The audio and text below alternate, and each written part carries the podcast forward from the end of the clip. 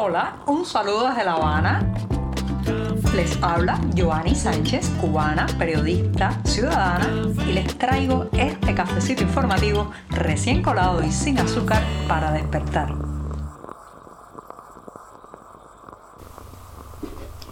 El cafecito de jueves saben que es el que más me gusta porque la semana informativa ya está avanzada, pero todavía, todavía me queda tiempo con ustedes. Este cafecito además sin una gota de azúcar, voy a darme un sorbito de él para comenzar a comentarles los temas principales de este 12 de enero de 2023, una jornada que ha amanecido con algunas nubes y fresca, parece que se acerca un frente frío aquí a la capital cubana. Así que voy con el primer buchito del día.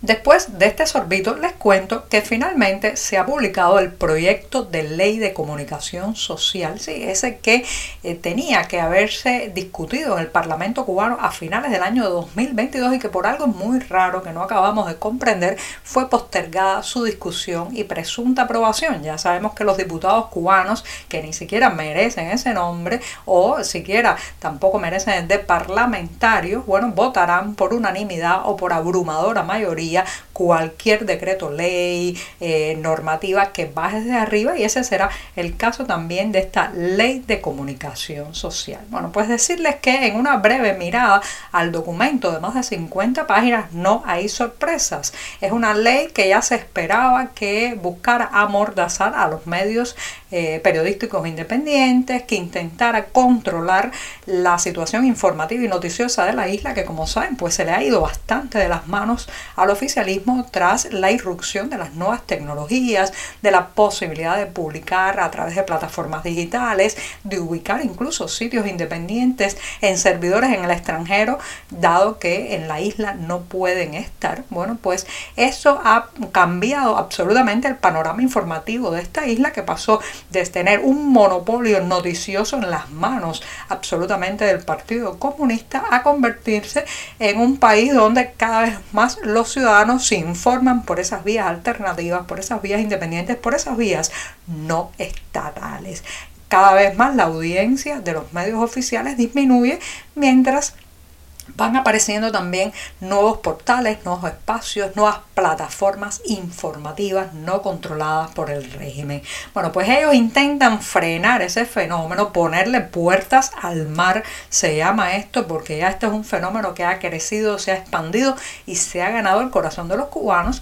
Bueno, pues eh, esta nueva normativa intenta eso y lo hace en varios puntos. Por ejemplo, el artículo 5 del nuevo proyecto de ley de comunicación dice por lo claro que los medios deben contribuir al principio, al cumplimiento de los principios y valores fundamentales consagrados en la Constitución. Hasta ahí parece bien, pero fíjense la coletilla que le cuelga a ese artículo. Dice la expresión del pensamiento y el ejemplo de Martí y Fidel y las ideas de emancipación social de Marx, Engels y Lenin. El único citado en ese bloque de texto eh, que fue periodista o ejerció con, eh, digamos, con paciencia y con tiempo el periodismo fue José Martí. Los otros son ideólogos o políticos. Ya ahí empezamos mal, ya ahí empieza la nueva ley de comunicación social mal. Después, para colmo, dice que los medios son de propiedad socialista y de las organizaciones políticas de masas y sociales y no pueden ser objeto de otro tipo de propiedad. Esto además, señoras y señores, rodeado de otros artículos que tratan de presentar esta nueva legislación como algo moderno, algo progresista, porque son muy hábiles en el lenguaje, pero entre col y col disparan estas lechugas. Por ejemplo, dicen que los medios fundamentales de comunicación social se financian esencialmente con el presupuesto del Estado y a partir de allí pues limitan enormemente la posibilidad de financiamiento, de autofinanciamiento a través de otras vías y sobre todo de forma independiente. Llaman a esto fuentes eh, ilícitas de financiamiento, eh, o sea que solamente se aceptan las reconocidas de forma lícita en el país que ya todos sabemos cuáles son, las que ellos pueden controlar, las que ellos pueden vigilar, las que ellos pueden disponer a su antojo de los fondos. Por tanto, la ley de comunicación social o el proyecto al menos que ya se ha presentado no trae sorpresas nuevas. Quiere amordazar, quiere silenciar, pero lo podrá hacer.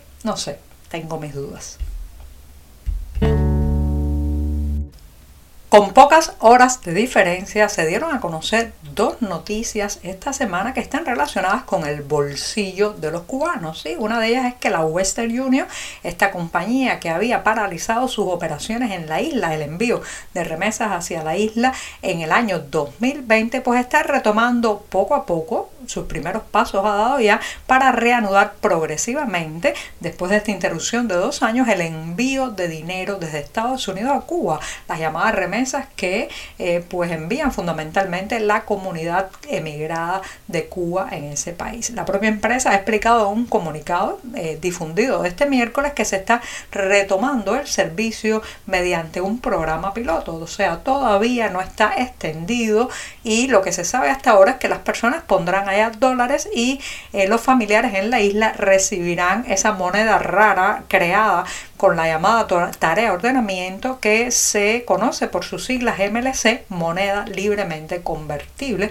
y que solo sirve para comprar en las tiendas estatales bastante desabastecidas, por cierto, donde se utilizan tarjetas magnéticas para comprar productos básicos, alimentos, productos de aseo que escasean en la red de eh, comercio en pesos cubanos. Ahora bien, esa fue una de las noticias y la otra es que eh, el Banco Metropolitano opera fundamentalmente en la ciudad de La Habana, ha puesto nuevos límites para la extracción de dinero en efectivo y también para la realización de transferencias electrónicas. Estas son algunas plataformas también oficiales que eh, bueno, pues permiten el pago de servicios básicos como electricidad, agua, servicio telefónico y también transferir dinero. Y bueno, pues esto ha quedado regulado a cantidades más limitadas cada día en operaciones también mensualmente. Qué casualidad que ha ocurrido esto en poco tiempo de diferencia entre un anuncio y otro. A mi entender, esta es mi opinión,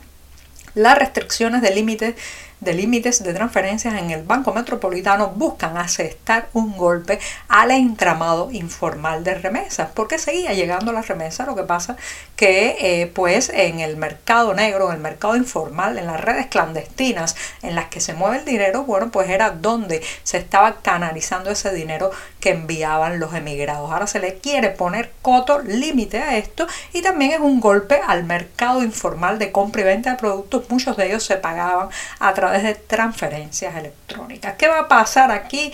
¿Logrará el oficialismo cubano controlar la mayor parte de las remesas que circularán en el país?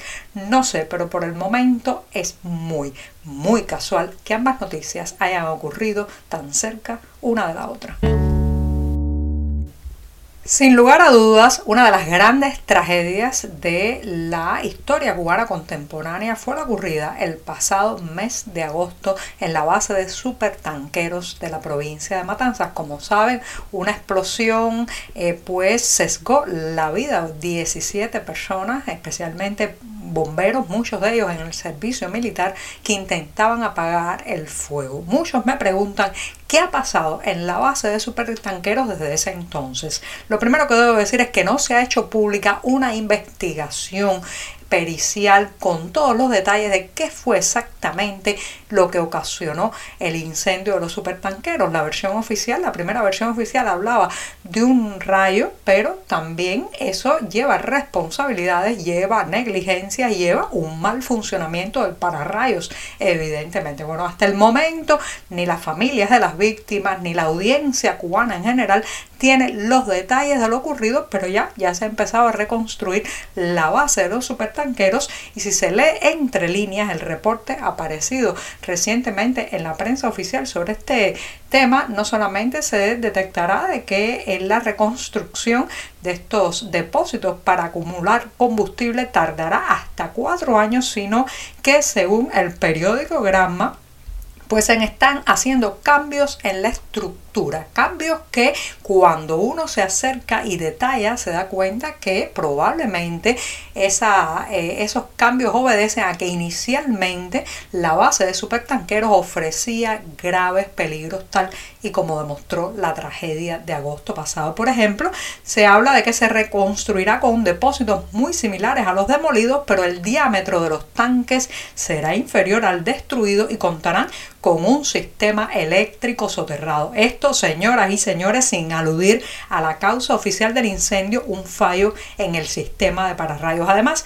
la distancia entre los nuevos depósitos será de 110 metros, casi cuatro veces más que las que tenían antes. ¿Qué quiere decir esto? Que estaban demasiado juntos, que el pararrayos no funcionó. ¿Dónde está el informe, la investigación policial que nos deben a todos los cubanos, específicamente a los que perdieron un familiar en esa tragedia?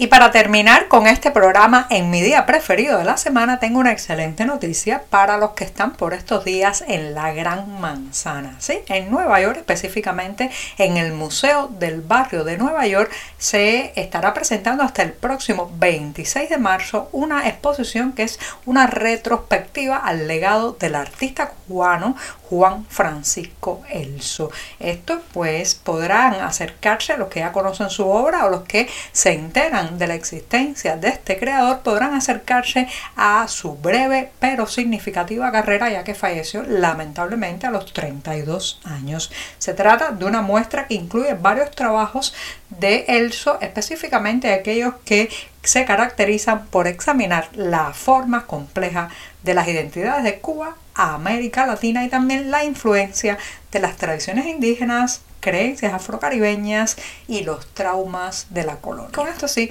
que me despido esta mañana, el último día de la semana con este podcast. Muchas gracias y hasta entonces.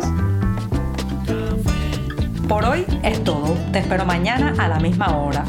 Síguenos en 14medio.com. También estamos en Facebook, Twitter, Instagram y en tu WhatsApp. No olvides, claro está, compartir nuestro cafecito informativo con tus amigos.